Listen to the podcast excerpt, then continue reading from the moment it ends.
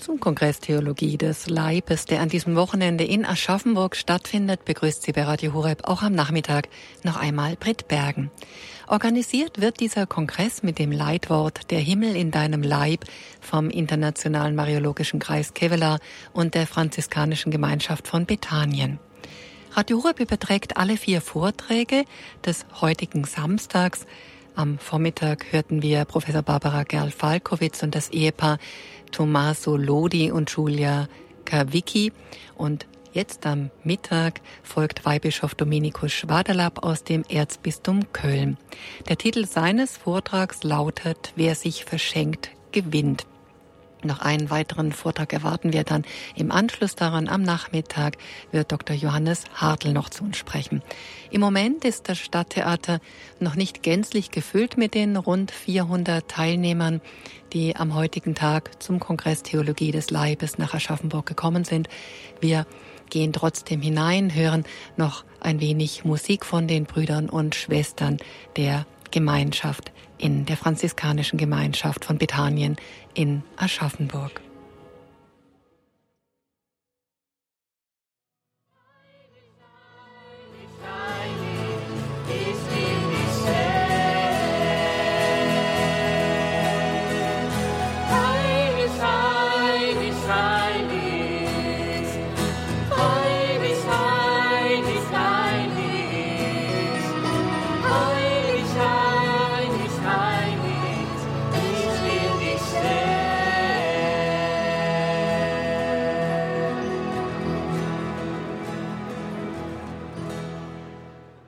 Noch laufen die Vorbereitungen hier.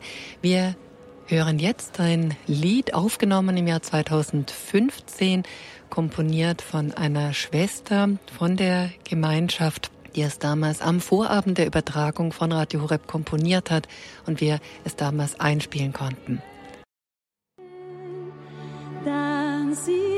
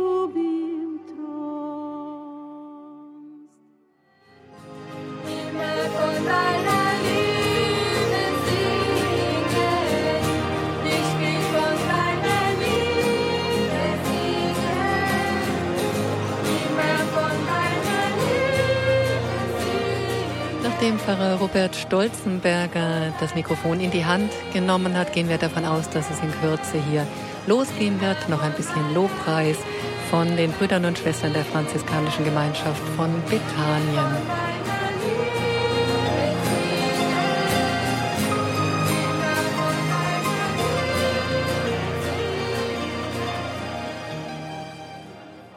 Herzlich willkommen zurück aus der Mittagspause unseren Zugeschalteten über Radio Horeb und natürlich allen hier im Stadttheater.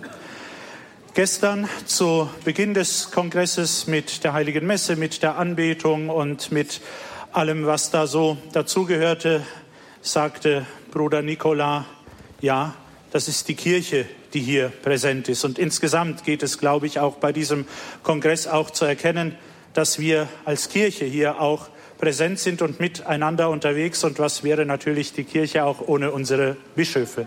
Wir sind froh und dankbar, dass Bischof Voderholzer sofort zugesagt hat, heute Abend das Pontifikalamt mit uns zu feiern und die Schirmherrschaft für diesen Kongress zu übernehmen. Und wir sind dankbar, dass zwei weitere Bischöfe zugesagt haben, Pontifikalämter im Rahmen dieses Kongresses zu feiern und dann auch jeweils persönlich Zeugnis zu geben oder zu referieren über das Thema Theologie des Leibes. Und einer von ihnen ist der hochwürdigste Herr Weihbischof in Köln, Dr. Dominikus Schwaderlapp, Exzellenz, ganz herzlich willkommen. Wir danken für die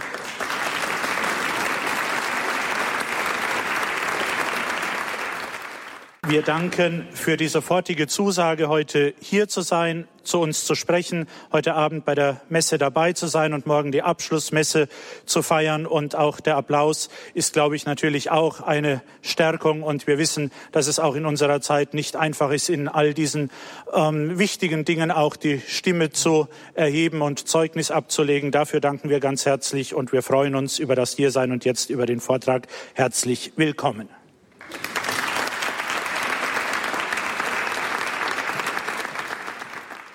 Sei Jesus Christus.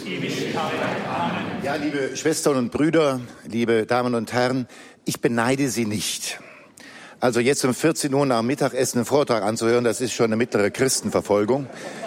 Äh, und wenn Sie einschlafen, ja, haben Sie keine Hemmungen, Sie haben ein volles Verständnis. Ja, ja der Titel Wer sich verschenkt, gewinnt, glücklich werden mit Leib und Seele der 27. Januar 2003 ist mir in sehr guter Erinnerung. Wieso? Äh, ich war Sekretär bei Kardinal Meissner und er hat mich mitgenommen zum jetzt heiligen Papst Johannes Paul II., weil ich meine Doktorarbeit vollendet habe und der Kardinal sagte, ach, ich werde dafür sorgen, dass Sie den Papst übergeben konnten. Und dann war ich da auch in einer Audienz, er hatte ein Gespräch mit ihm, wurde dann dazugerufen und dann sagte der Kardinal Heiliger Vater, hier mein Kaplan, der hat also über sie promoviert, äh, Erfüllung durch Hingabe, die Ehe in ihrer personalistischen, sakramentalen und ethischen Dimension nach Lehre und Verkündigung Karl Wojtyłas Johannes Pauls II. Und ja, da war er schon etwas betagt und durch seine Krankheit auch eingeschränkt, habe ich mich so neben ihn gehockt und er nahm das Buch und blätterte so. Und dann fragte er sie, ja, was, was haben Sie denn gelesen? Und dann sagte äh, ja, die Katechesen. Oh, Katechesen. Also, also er war irgendwie nicht sonderlich beeindruckt davon. Und ich legte danach, äh, und Liebe und Verantwortung. Hm, Liebe und Verantwortung. Mhm. Und ähm, Person und Tat. Oh, Person und Tat. Und dann fing er an zu blättern, ja. Man merkt daran, es ist für ihn ein wichtiges Werk und das jetzt hier, äh, by the way, das ist äh, beim Herder Verlag erschienen, vergriffen. Es gibt's nicht mehr, auch antiquarisch schwer zu kriegen. Also, to whomever it concerns, wer eine Gelegenheit, eine Idee hat, das wieder neu aufzulegen, ist etwas sehr Wertvolles. Und ich glaube, es hilft zum Verständnis seiner ganzen Verkündigung sehr viel. In neun Punkten möchte ich versuchen, mich der, dieser These hier zu nähern und zu versuchen, deutlich zu machen, dass diese These stimmt. Der Mensch, erstens, der Mensch findet sich vor als Person mit Leib und Seele. Binsenweisheit sollte man meinen. Der Mensch findet sich vor, er erfindet sich nicht. Aber in unserer heutigen Zeit wird ja so ziemlich alles angezweifelt, auch das Alltäglichste. Und so beginnt der Mensch eben sich selbst neu zu erfinden, auch sein eigenes Geschlecht festzulegen und der Gesetzgeber unterstützt das auch noch. Wir hatten in der vergangenen Woche Deutsche Bischofskonferenz in Nauroth, Wiesbaden. Und zum Beginn war der apostolische Nuntius Nikola Eterovic auch da und hat ein sehr beachtenswertes Grußwort gehalten, wo es um diese Thematik ging. Und er zitiert da in diesem Grußwort Papst Franziskus, der sagt, das Akzeptieren des eigenen Körpers als Gabe Gottes ist notwendig, um die ganze Welt als Geschenk des himmlischen Vaters und als gemeinsames Haus zu empfangen und zu akzeptieren. Während eine Logik der Herrschaft über den eigenen Körper sich in manchmal subtile Logik der Herrschaft über die Schöpfung verwandelt. Und etwas später zitiert er nochmal Papst Franziskus, die Schöpfung geht uns voraus und muss als Geschenk empfangen werden. Zugleich sind wir berufen, unser Menschsein zu behüten und das bedeutet vor allem, es so zu akzeptieren und zu respektieren, wie es erschaffen worden ist.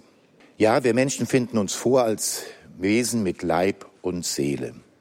Wojtyła hat sich in seinem Studium sehr mit Max Scheler auseinandergesetzt, Phänomenologe. Sein Ruf, der bekannt geworden ist, zurück zu den Sachen, nicht erst die Abstraktion, sondern einmal die Sachen selbst betrachten. Und er war der Überzeugung, dass wenn man irgendetwas betrachtet, hier die Blumen zum Beispiel, schon erkennt, was das Wesentliche der Blume ist. Er hat sich also einmal wieder den Dingen zugewandt. Wojtyła war davon fasziniert und er hat seine Habilitation über das Thema geschrieben, ob wohl in Anlehnung an Max Scheler eine Ethik aufzubauen sei. Er kommt zu einem negativen Ergebnis, es geht nicht. Max Scheler sagt zwar, ja, das sind äh, Blumen, die sind auch schön, aber er weiß nicht, was dahinter steht. Und er fragt auch nicht, was die Grundlagen des Menschen sind. Er ist kein Metaphysiker. Das ist so ungefähr, ich komme jetzt gerade aus Köln, als würde man sagen, der Dom wunderschön, ja, zwei Türme, ein Riesengebäude, aber man sieht nicht, dass es ein Fundament gibt, was genauso stark ist wie alles, was oben drüber ist. Wojtyła, das ist das Geniale, finde ich, an seiner Zugang. Er hat die phänomenologische Methode zurück zu den Sachen selbst, verbunden mit der Metaphysik, mit den Erkenntnissen des heiligen Thomas und der Tradition der Kirche. Der Leib. Der Leib ist Erkennungszeichen von uns. Wir erkennen die Schöpfungsgeschichte. Alles wird erschaffen. Adam ist ziemlich allein. Ja, schön, schön, schön. Hm, hm, hm. Aber er fühlt sich einsam. Und dann endlich wird eben die Frau erschaffen. Das endlich ist Bein von meinem Bein und Fleisch von meinem Fleisch. An der äußeren Gestalt der Eva erkennt er, dass es eine von der gleichen Sorte ist. Erkennungszeichen. Der Leib ist Brücke. Ohne Leib könnten wir nicht kommunizieren. Äh, ich hoffe, ich sage jetzt nichts Falsches. Sie kommen ja hier, ich gucke jetzt mal auf die Franziskaner aus Italien. Man sagt, wie kann man Italiener den Mund verbieten? Indem man ihnen die Hände bindet.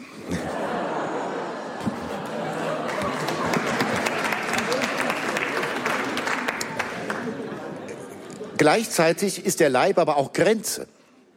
Mein Leib begrenzt mein Ich. Es ist nicht diffus und zerfließt, sondern ich kann es, äh, äh, ich bin eben ein eigenes Ich, eine eigene unverwechselbare Eigenheit, eine eigene unverwechselbare Person. Und ich bin natürlich nicht nur Leib. Wir haben das heute Morgen schon äh, sehr gut und sehr tiefsinnig gehört. Wir sind Menschen mit Leib und Seele. Wurzelgrund von Erkenntnis und Wille, Freiheit und Liebe. Die Seele durchlebt den Leib. Das ist mir sehr plastisch klar geworden, als mein Vater gestorben ist. Er war einige Tage im Koma und wir, meine Brüder und ich, wir waren bei ihm und ähm, er war nicht mehr ansprechbar und dann ist er irgendwann gestorben. Und von jetzt auf gleich war es eben nicht mehr ein durchlebter Körper, sondern eben ein Verstorbener. Innerhalb von einer Minute konnte man es sehen der die Seele durchlebt den Leib. Wenn wir jetzt Seele und Leib das Verhältnis zueinander betrachten, wie kann man es beschreiben? Der, die Seele ist etwas so wie der Komponist, der eine wunderschöne Melodie entwickelt hat. Aber er braucht ein Instrument, damit diese Melodie zum Klingen kommt. Der Leib ist das Instrument der Seele. Und wenn wir zum Beispiel mal an Schumann denken, die Träumerei für Klavier gespielt, äh, für komponiert. Es ist nicht ein Stück für Blasorchester. Für Blasorchester hätte er etwas anderes komponiert und es war vermutlich nicht Träumerei genannt. Leib und Seele korrespondieren miteinander. Der, der, der Leib ist Instrument der Seele, nicht Verpackung. Das ist, glaube ich, eines der großen Missverständnisse. Das Eigentliche sei der Geist und alles, was daraus hervorgeht. Alles andere ist nur Verpackung, können wir beiseite lassen. Leib und Seele gehören zueinander, Instrument der Seele, nicht Verpackung. Zweitens, der Mensch geht aus sich heraus. Wojtyła betrachtet in Person und Tat den Menschen und stellt fest, dass der Mensch in gewisser Weise aus sich heraustreten kann und sich aus der Vogelperspektive betrachten kann. Das führt zur Selbsterkenntnis.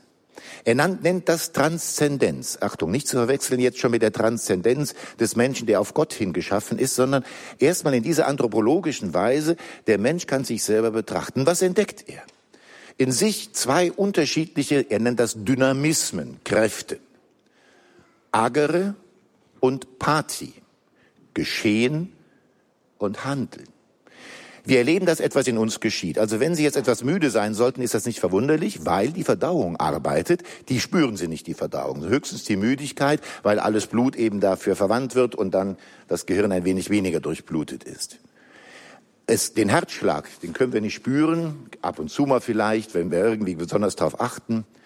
Die Atmung können wir nicht kontrollieren, spätestens nach einer Minute fangen wir wieder an zu atmen. Es gibt Dinge, die geschehen in uns. Andere Dinge, die können wir bewusst in Bewegung setzen. Das heißt, ich entscheide mich, etwas zu tun. Sie haben sich entschieden, heute hier hinzukommen, sich jetzt hier hinzusetzen und nicht wegzulaufen. Und Sie haben sich dafür entschieden, hier sich äh, dem auszusetzen und sich dafür zu interessieren. Und dann gibt es eine Brücke zwischen diesen, ich tue etwas, ich entscheide mich, und dem, was in mir geschieht. Und das ist das Bewusstsein. Es gibt Dinge, die aus dem Geschehen ins Bewusstsein treten.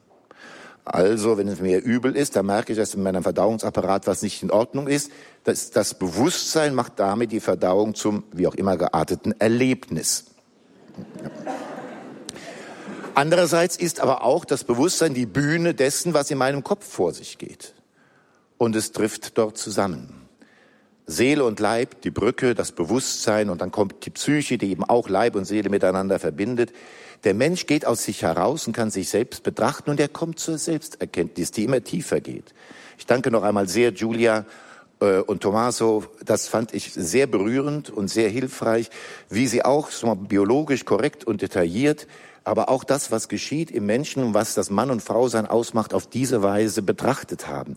Das war eine sehr große Hilfe und ein, eine Erkenntnis, die mich auch weitergebracht hat. Wir erkennen uns also selbst und wir stellen aber auch fest, dass wir Dinge, dass Dinge keine Selbstläufer sind. Also dass es gewisse Dinge gibt, die brauchen Mühe. Die laufen nicht von selbst. Also ein Kleinkind braucht sehr viel Mühe, bis es laufen lernt. Ein paar Schritte, wieder hinfallen, aufstehen, hinfallen. Wir kennen das. Ohne diese Mühe, ohne dieser Lernen, diese Tüchtigkeit würde das Kind nie laufen lernen. Und das geht dann weiter mit allen möglichen anderen Fertigkeiten. Wojtyła nennt dies Tüchtigkeit, im Erlernen von diesen menschlichen Fähigkeiten, bis hin zur Mathematik, die mir bis heute immer ein großes Opfer abverlangt hat. Aber wir stellen auch fest, dass wir das Gutsein, ja, wir möchten gut sein, oder möchte jemand hier böse sein? Nein, glaube ich nicht. Nein, heute nicht. Also, wir möchten nicht böse sein, aber das Gutsein, das bedarf auch immer wieder mal der Anstrengung. Das hängt irgendwie mit der Schwerkraft zusammen, ja. Also ein freundliches Gesicht zu machen, ja, kostet manchmal mehr Kraft, als einfach mal so rumzulaufen. Und damit fängt es an und jemanden zu grüßen, sich für jemanden zu interessieren oder vielleicht mal das, äh, ein Wort sich zu ersparen und dafür ein Ohr zu öffnen und so weiter und so weiter, kostet Mühe. Wir brauchen also Kräfte, die erlernen, sich gut zu verhalten. Das nennt er Tugend. Also vertikale Transzendenz, der Mensch tritt aus sich heraus und sieht, es gibt etwas, was in ihm geschieht, es gibt etwas, was er beeinflussen kann, es gibt das Tun und er braucht seine Kräfte, damit er Tüchtigkeit und Tugend erlernt. Dann gibt es noch, so sagt er, eine horizontale Transzendenz. Der Mensch erlebt nämlich, wie Adam schon, dass er allein sich nicht genügt. Wir sind auf ein Du hin angelegt. Wir sind darauf angelegt, uns selbst zu überschreiten auf den anderen hin. Ohne das geht's nicht. Und sicherlich ist es eine ganz besondere Berufung, Einsiedler zu sein und nur für sich zu leben. Aber dieses Einsiedler-Dasein ist auch nur deshalb möglich, weil das Du des Mitmenschen durch das Du Gottes ersetzt wird. Und dieses Du ist für diejenigen, die verheiratet sind oder in einer Beziehung sind, natürlich ganz entscheidend, auf dieses Du hin zu leben, sich für dieses Du zu interessieren. Und jetzt schaue ich mir auf die Mitbrüder, die Priester und auch die Ordensleute. Für uns ist natürlich nochmal ganz entscheidend das Du Gottes, was wir gewählt haben, als unseren besten Freund oder besser gesagt, er hat uns erwählt.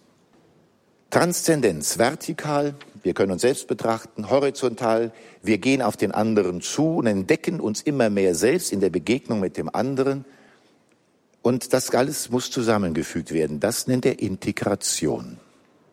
Wenn die Kräfte des Leibes verrückt spielen oder sich selbstständig machen und wir sie nicht integrieren, dann sind wir nicht Herr unserer selbst und dann können wir auch unser Menschsein gar nicht richtig ausleben. Also Tugend ist nicht etwas, um irgendwelche Zwänge zu erlernen, sondern im Gegenteil, um frei zu werden, wirklich als Menschen zu leben. Der Mensch geht aus sich heraus. Drittens, die Tat. Ort des Dramas des menschlichen Lebens. In der Tat ist etwas, kommt vieles zusammen. Jede Tat ist ein leibseelisches Geschehen. Also wenn ich abends im Bett liege, lass den Tag Revue passieren und ärgere mich über ein Gespräch mit jemandem und in meinen Gedanken beschimpfe ich diese Person und da kann ich mich so reinsteigern, dass ich einen roten Kopf kriege, auch wenn ich im Bett liege und kein Auge mehr zutun. Ein leibseelisches Geschehen. Sollte ich besser sein lassen. Also übrigens, Grübeln bei Macht bringt überhaupt nichts. Das wissen Sie wahrscheinlich genauso gut wie ich. Also ein leibseelisches Geschehen. In diesem Tun verwirklichen wir unser Menschsein weil eben zu den biologischen Abläufen, zu dem, was in uns geschieht, eben unsere Fähigkeit zu gestalten hinzukommt. Unsere typisch menschliche Fähigkeit. Der Mensch verwirklicht sich in der Tat. Und dann kommt das Moralische dazu. Wenn wir gute Taten vollziehen, dann werden wir selbst gut. Wir sagen ja nicht, Mutter Teresa hat gute Taten vollbracht. Mutter Teresa war ein guter Mensch. Das heißt, die Taten, sie bleiben nicht äußerlich, sondern sie verbinden sich mit mir selbst, mit meinem Sein. Ebenso natürlich böse Taten. Sie bleiben mir nicht äußerlich, sondern sie werden ein Teil meiner selbst, meines Ichs. Wir sagen, Hitler hat nicht nur böse Taten vollbracht, Hitler war böse. Gut sein und böse sein hängt von unseren Taten ab. Jetzt kommt das Gewissen ins Spiel. Wie können wir gute Menschen sein? Indem wir unsere Taten an das Gute binden. Nun suchen wir in jeder Tat irgendetwas Gutes. Ja. Und wenn wir wegen mir Choleriker, wenn jemand ein Choleriker ist und der flippt mal so richtig aus und schlägt um sich mit Worten oder wie auch immer, dann tut er das nicht in erster Linie, um die anderen zu verletzen, sondern damit der Druck aus ihm herauskommt. Der Kollateralschaden ist allerdings ziemlich groß. Nicht jedes Gut ist ein Gutes, ist ein Gut, was wir isoliert für sich erstreben können. Also es ist nichts dagegen zu sagen, gerne viel Geld haben zu wollen. Das ist eine wunderbare Sache. Dafür aber eine Bank auszurauben, ist nicht so gut. Ja. Und dafür auch andere im Berufsleben wegen mir rauszumobben, ist auch nicht gut. Und, und, und, brauche ich nicht näher zu erklären. Das Gute, was ist eigentlich das wirklich Gute? Und da gibt es eben äh, eine vorgegebene, er nennt das Werteordnung, die wir entdecken. Ganz allgemein findet sich diese Ordnung in den zehn Geboten. Und die zehn Gebote gibt es in jeder Gesellschaft mit anderen Worten vielleicht, aber doch der Sache nach. Das ist etwas, was in unser Herz eingeschrieben ist, was die, unsere menschliche Natur in ihr eingeschrieben ist. Das, was wir von Gott empfangen haben, das Gesetz, das Gute zu handeln, das Gute zu tun, das Böse zu meiden. Und im Gewissen geschieht eben die Tat, die Bindung der Tat an das wirklich wahre Gute. Die Tat Ort des Dramas des menschlichen Lebens. Ja. Also keiner von uns ist schon heilig, aber keiner von uns ist auch schon in der Hölle, sondern wir sind unterwegs. Und es ist ein Drama, ist ja ein Geschehen, was auf der Bühne stattfindet, ja. Und das Drama unseres Lebens entscheidet sich erst dann, wenn der Vorhang gefallen ist, keine Minute früher. Das Schöne an der Zeit ist, dass wir immer wieder die Chance haben, neu anzufangen. Der Teufel ähm, hat das Pech, eben als, äh, als reines Geistwesen jenseits der Zeit zu leben, hat sich einmal und damit für immer gegen Gott entschieden. Wir können uns immer wieder neu entscheiden, immer wieder neu versuchen, die gute Tat in uns zu verwirklichen, damit wir gut und besser werden. Und das vielleicht nur am Rande dabei gesagt. Deshalb, das ist jetzt eigentlich unsere Christenpflicht, wir dürfen niemals einen Menschen aufgeben. Es gibt Menschen, die gehen Irrwege. Und es gibt Menschen, die haben sich verrannt. Und es gibt vielleicht Menschen, die haben mir Böses angetan. Und dennoch dürfen wir diese Menschen nicht aufgeben, denn das Drama ihres Lebens endet erst, wenn der Vorhang fällt. Und deshalb ist es so wichtig, dass wir Menschen nicht allein lassen. Mir ist das jetzt mal an einem Beispiel deutlich geworden. Äh, es ist nicht verborgen geblieben, äh, wie ich beim synodalen Weg abgestimmt habe. Es wurde ja öffentlich gemacht und dann haben sich auch Jugendliche an mich gewandt, wie ich denn zum Thema Homosexualität stehe. Und da hatte ich eben Gespräch mit einer, würde ich sagen, bisexuellen jungen Dame, mit einer lesbischen jungen Dame und mit zwei homosexuellen äh, jungen Männern. Es waren gute Gespräche. Und ich dachte mir bei den ganzen Diskussionen, die es gibt, eine Dimension dürfen wir nicht vergessen. Es sind einzelne von Gott geliebte Wesen, Menschen. Und die dürfen wir nicht allein lassen. Selbst dann, wenn man in einem Punkt nicht einig wird. Es war nicht so, dass die Gespräche im Konsens geendet haben. Und dennoch glaube ich, dass da etwas gewachsen ist, wo man jemanden begleiten kann äh, und einem helfen kann, irgendwie seinen Weg zu finden, den Gott für ihn ausgesucht hat. Also, die Tat Drama des menschlichen Lebens lassen wir einander nicht allein. Viertens, das Ich unterwegs zum Du.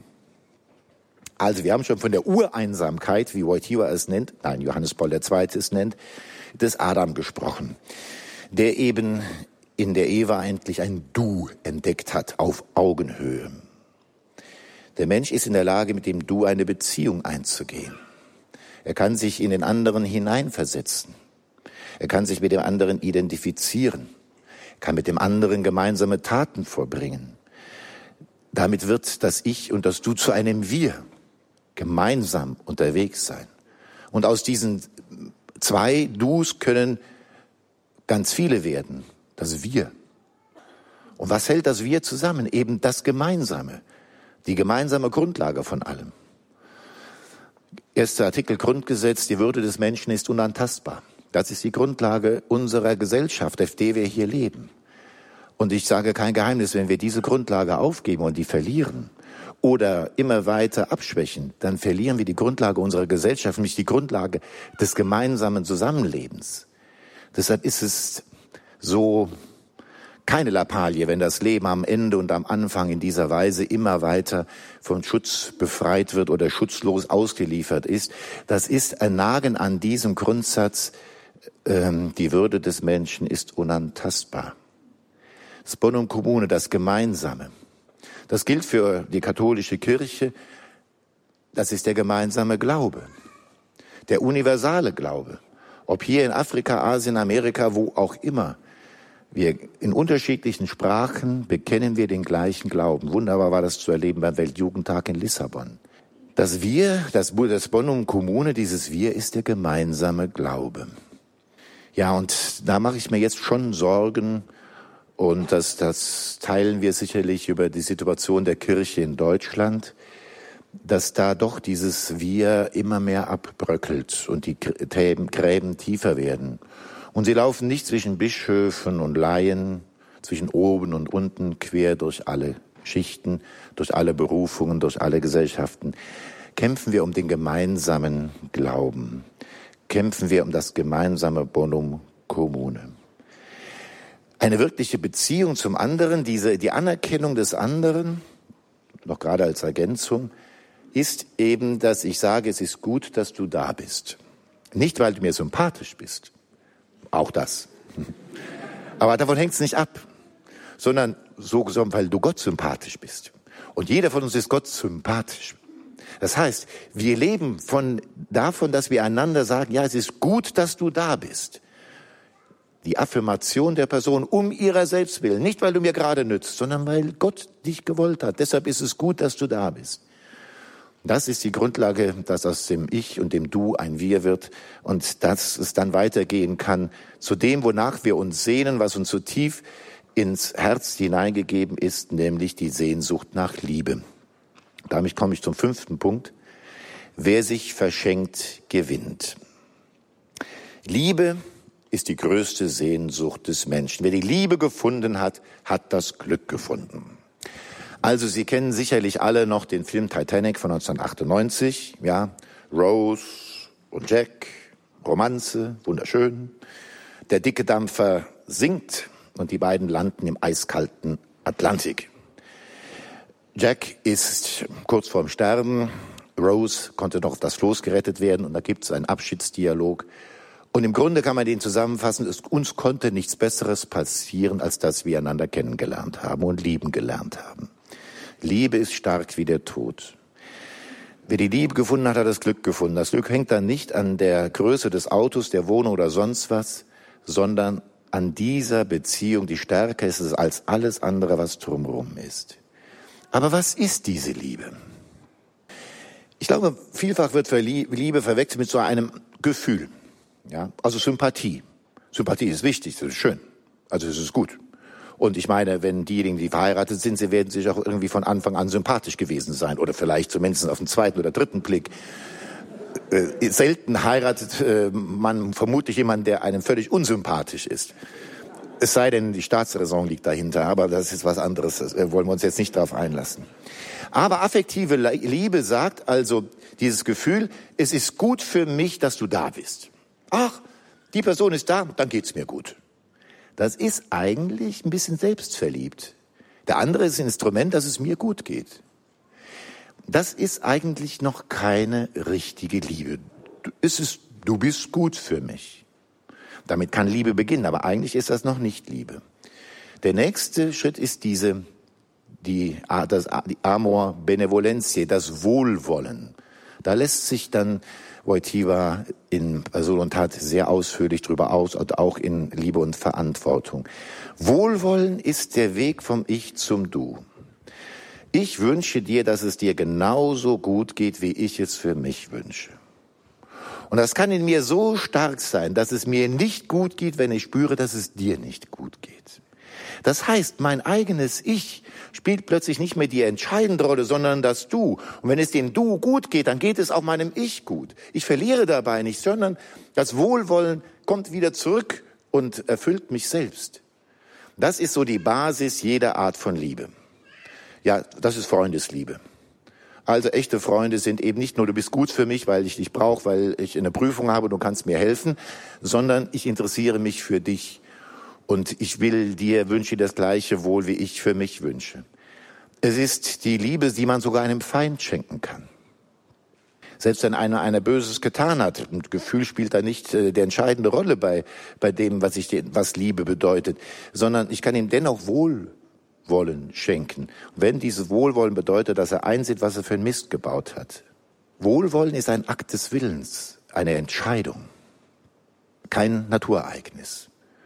Und diese Entscheidung ist eben der Schritt zur Liebe. Ohne Entscheidung keine wirkliche Liebe. Ich sage das jetzt hier mal in Klammern. Das gilt auch für den Fall, wo es um Vergebung und Versöhnung geht. So als Seelsorger bekommt man das ja auch mit, dass manche Menschen ein Leben lang darunter leiden, dass sie sagen, ja, ich möchte ja vergeben. Aber wenn ich die Person sehe, dann könnte ich immer noch die Wände hochgehen. Vergebung heißt, das, was geschehen ist, soll nicht mehr zwischen, zwischen uns stehen. Ich will keine Vergeltung. Punkt. Mag das Gefühl alles andere sagen. Das ist Vergebung. Also, das ist das Entscheidende. Bei der Liebe und bei der Vergebung, diese Willensentscheidung. Und irgendwann kommen auch die Gefühle hinterher. Manchmal sind sie ein bisschen träge. Das ist etwas sehr Entscheidendes für jegliche Beziehung. Will jetzt nicht so sehr aus dem Nähkästchen plaudern, aber ich war zehn Monate in Kenia, habe dort in einer Pfarrei in Mombasa gearbeitet und auch Kontakt mit vielen jungen Menschen da gehabt. Es gibt viele Kinder, viele Jugendliche, sehr lebendige Gemeinde. Das Christentum ist noch sehr jung da. Die älteste Kirche in Kenia 1889 geweiht in Mombasa. Also diejenigen, die da jetzt in der Gemeinde sind, so zum Teil die Eltern oder Großeltern lebten zum Teil noch polygam. Also es ist noch sehr im Hintergrund ähm, die Vorstellung, der Mann ist der Eigentümer der Frau. Eine Frau erzählte mir, dass ihr Mann, mit dem sie eigentlich nicht verheiratet war, von dem sie aber drei Kinder hatte, untreu war und verschiedene andere Frauen hat. Und sie ist dann zu ihrer Mutter gegangen und hat gesagt, was soll ich denn machen mit dem Mann?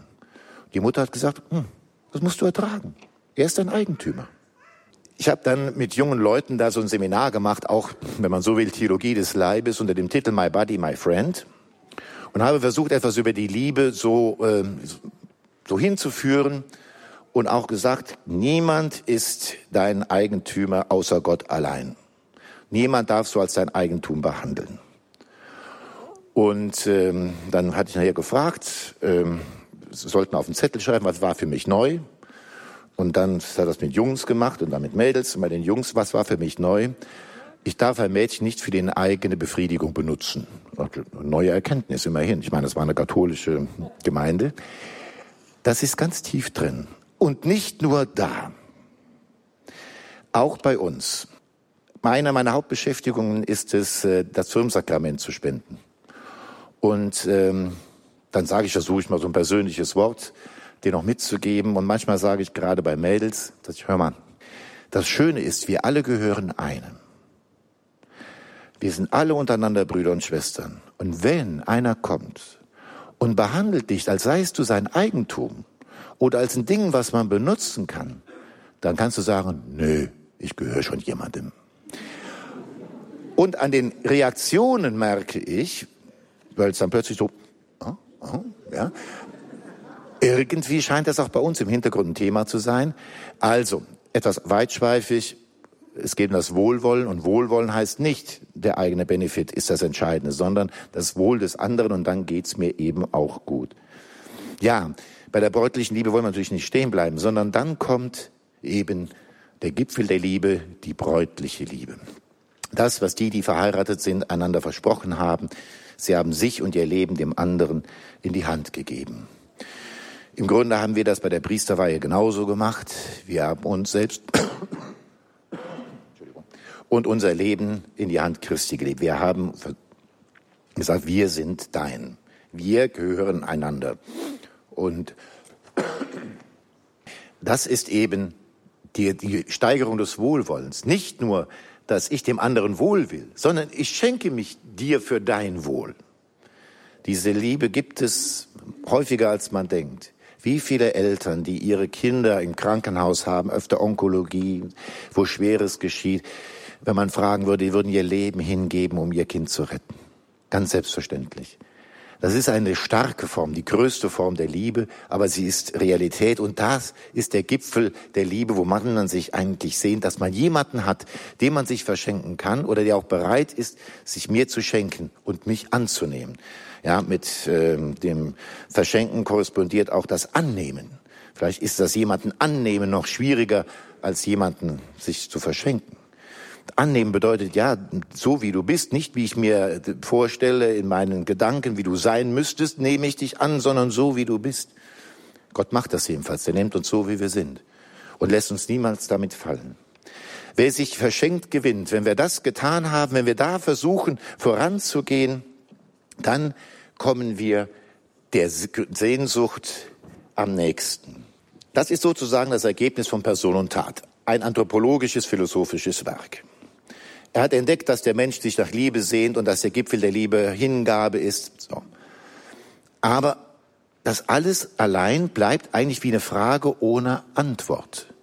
Ist das denn überhaupt möglich? Ist das eine Sehnsucht, die immer unerfüllt bleibt? Ist es ein Traum, eine Utopie? So komme ich zum sechsten Punkt. Jesus Christus zeigt dem Menschen, wer er ist. Christus ist derjenige, der die Frage beantwortet. Der Menschensohn ist nicht gekommen, um sich bedienen zu lassen, sondern um zu dienen und sein Leben hinzugeben als Lösegeld für viele. Damit fasst Jesus Christus seine eigene Berufung zusammen, sein Leben hinzugeben als Lösegeld für viele. Und er sagt am Abend vor seinem Leiden seinen Jüngern, es gibt keine größere Liebe, als wenn einer sein Leben hingibt für seine Freunde. Ihr seid meine Freunde, wenn ihr tut, was ich euch auftrage. Christus ist Mensch geworden. Er hat Menschnatur angenommen mit Leib und Seele. Und Erlösung bedeutet nicht nur der Himmel in der Zukunft, sondern dass wir jetzt die Fähigkeit haben, diese Sehnsucht zu erlangen. Und zwar nicht, weil wir so einen starken Willen haben und so stark lieben können, sondern weil er uns mit seiner Liebe erfüllt und wir sie dann weiterschenken können. Im Erzbischöflichen Haus in Köln, im Hof, gibt es einen Brunnen, der das eigentlich sehr schön deutlich macht. Der Brunnen ist eine große Schale die überfließt. So ist das. Lieben bedeutet sich hingeben, dass man sich selbst erst füllen lässt wie diese Schale und dann überfließt. Allein wäre das eine Überforderung. Ohne Gott sind alle Gebote eine Überforderung. Und deshalb ist es so entscheidend, Ja zu Christus in seiner Freundschaft zu sagen. Sonst wird das ganze Leben ein ständiges Hinterherhecheln eines Wunsches, den wir nie erlangen können. Das Zweite Vatikanische Konzil drückt das dann in dem berühmten Wort auf, viele, aus, viele kennen das. Tatsächlich klärt sich nur im Geheimnis des fleischgewordenen Wortes Gottes das, das, das Geheimnis des Menschen wahrhaft auf. Christus, der neue Adam, macht eben in der Offenbarung des Geheimnisses des Vaters und seiner Liebe zu dem Menschen den Menschen voll kund und erschließt ihm seine höchste Berufung. Wir sollen eins sein, wie er mit dem Vater eins ist. Und er zieht uns hinein in diese Einheit.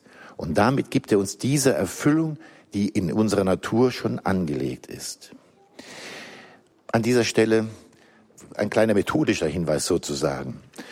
Also Wojtyła hat die Wirklichkeit angeguckt mit philosophischen Mitteln. Er hat versucht, die Wirklichkeit wahrzunehmen und hat mit Hilfe auch der Phänomenologie auf der Basis des heiligen Thomas vieles erkannt. Und jetzt schaut er von der Warte des Glaubens darauf, sagt, ja, das, was im Menschen grundgelegt ist. Und das, was von Christus kommt, das ist keine Verfremdung, was von Christus kommt, sondern die Erfüllung. Er deutet das Leben im Lichte des Evangeliums. Sie kennen wahrscheinlich das berühmte Wort äh, aus dem äh, Konzil, dass wir gerufen sind, die Zeichen der Zeit. Da gehören jetzt auch wir mit unserer zeitlichen Dimension, mit unserem Leib dazu, zu erkennen und im Licht des Evangeliums zu deuten. Und hier haben wir übrigens einen Knackpunkt, finde ich, der momentanen Situation der Kirche in Deutschland, weil wir in der Versuchung sind, das Ganze umzudrehen, nämlich das Evangelium im Lichte der Zeichen der Zeit zu deuten. Und dann wird alles umgedreht. Dann muss das Evangelium Maß nehmen an dem, was jetzt hier gerade sogenannte Wirklichkeit der Menschen ist. Und dann wird auch jede Äußerung, die irgendwann mal ein Papst gemacht hat, wird sie natürlich zeitlich gebunden, weil das war ja sozusagen im Licht seiner Zeit, hat er das gesagt. Es ist umgekehrt. Wir müssen die Wirklichkeit wahrnehmen, in allen Dimensionen, mit dem Schönen, mit dem weniger Schönen und mit dem ganz Schlimmen. Nicht die Augen verschließen und versuchen zu verstehen. Aber dann mit dem Licht des Evangeliums und der Liebe Christi draufschauen. Nur dann kann es weitergehen. Lassen wir uns nicht umdrehen. Das Ganze wird, sonst zerbricht alles. Christus ist der, der den Menschen zeigt, wer er ist und auch hilft, so zu sein, wie er sein soll. Siebtens.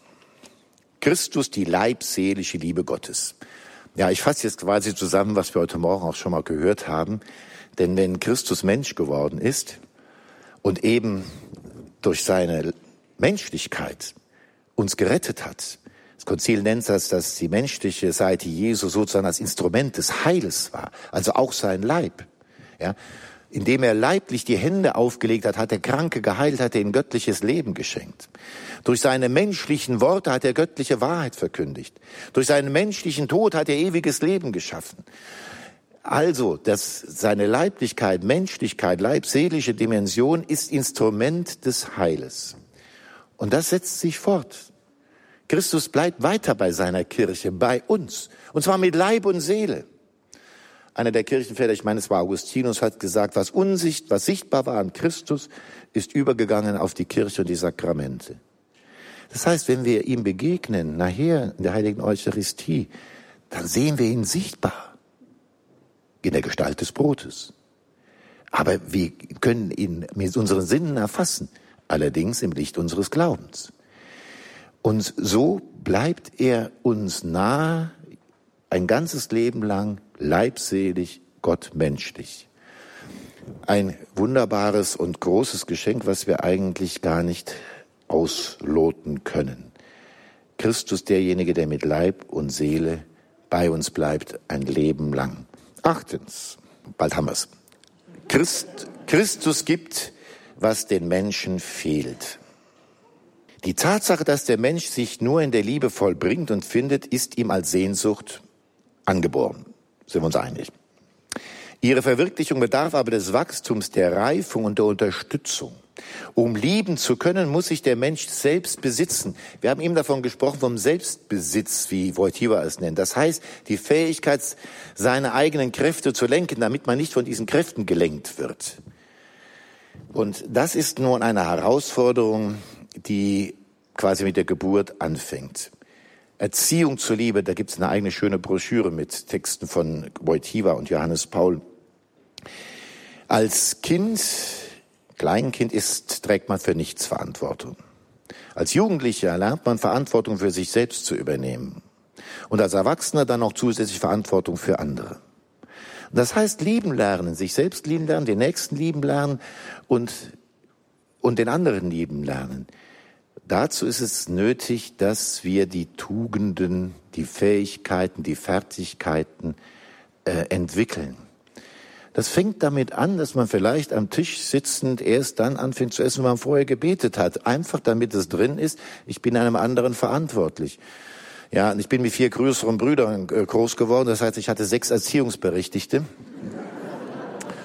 Meine älteren Brüder sagen mir zwar, ich wäre ja gar nicht richtig erzogen worden, meine Eltern wären viel zu harmlos mit mir gewesen.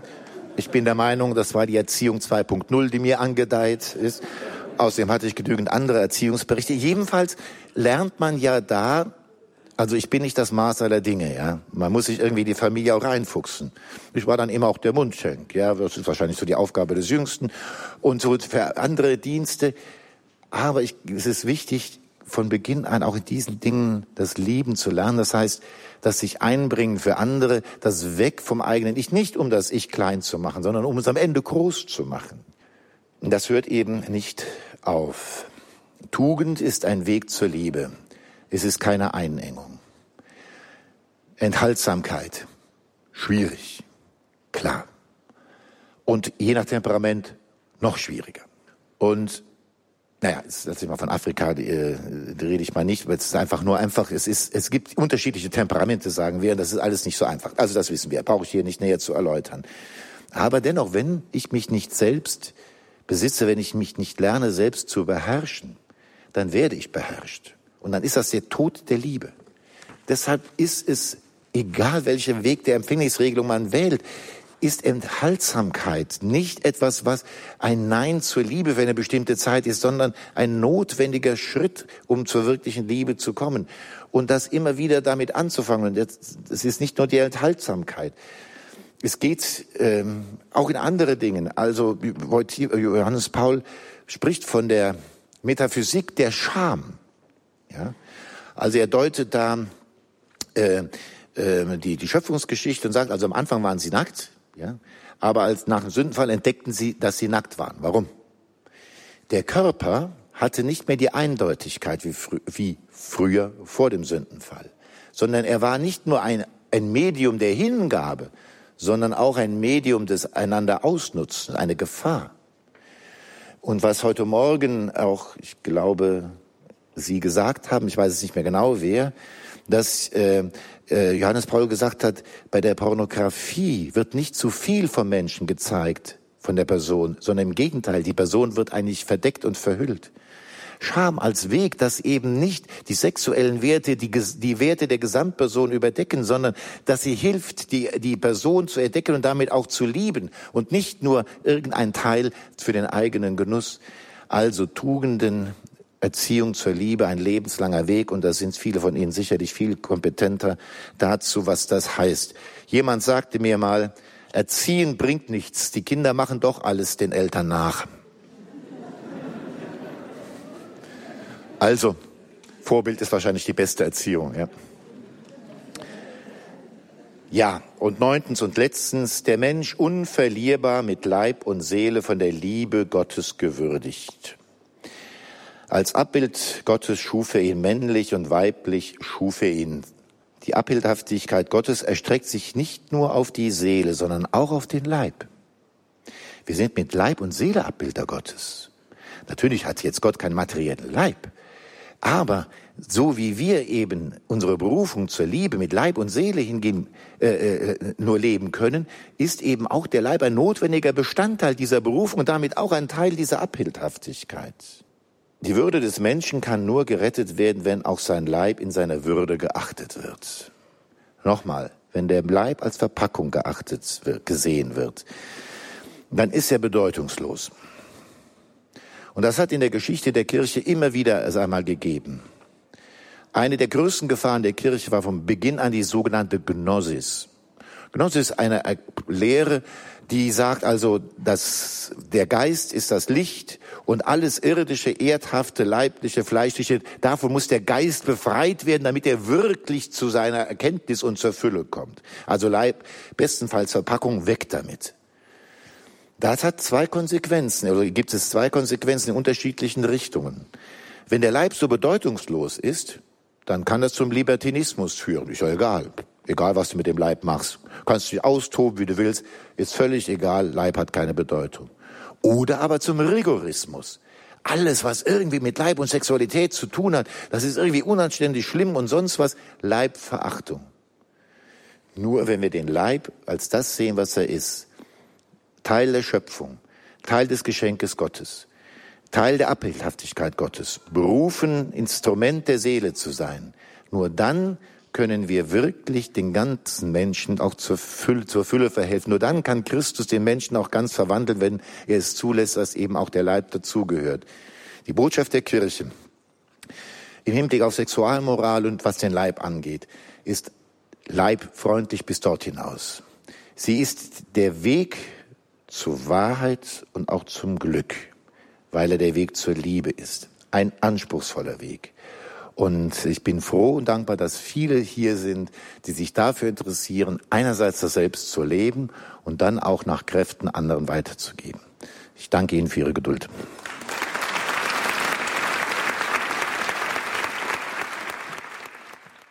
Lieber hochwürdigster Herr Weihbischof, der Applaus spricht für sich und auch der Blick in die Runde zeigte, es drohte keiner einzuschlafen. Das lag am Inhalt, aber auch an der Art und Weise des Vortrags, den wir eben gehört haben. Wer ein bisschen müder waren, das waren die Italiener und die Kleriker, weil die alle den Mittagsschlaf gewohnt sind.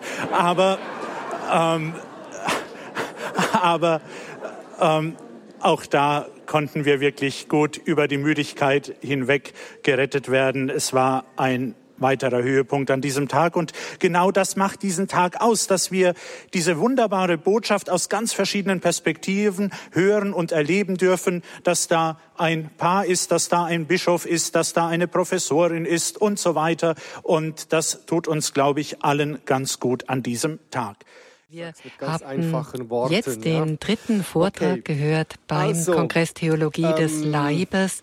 Offenbar, dass in der Mitte Weihbischof Dominikus Schwaderlapp hat uns mit seinem Vortrag Wer sich verschenkt, gewinnt, glücklich werden mit Leib und Seele inspirierende Worte mitgegeben und auch am Vormittag haben wir schon zwei wunderbare Vorträge gehört von Barbara Gerl-Falkowitz und auch von dem italienischen Ehepaar Tommaso Lodi und Giulia Kawicki. Ich bin Britt Bergen und aus dem Übertragungswagen vor dem Stadttheater Augsburg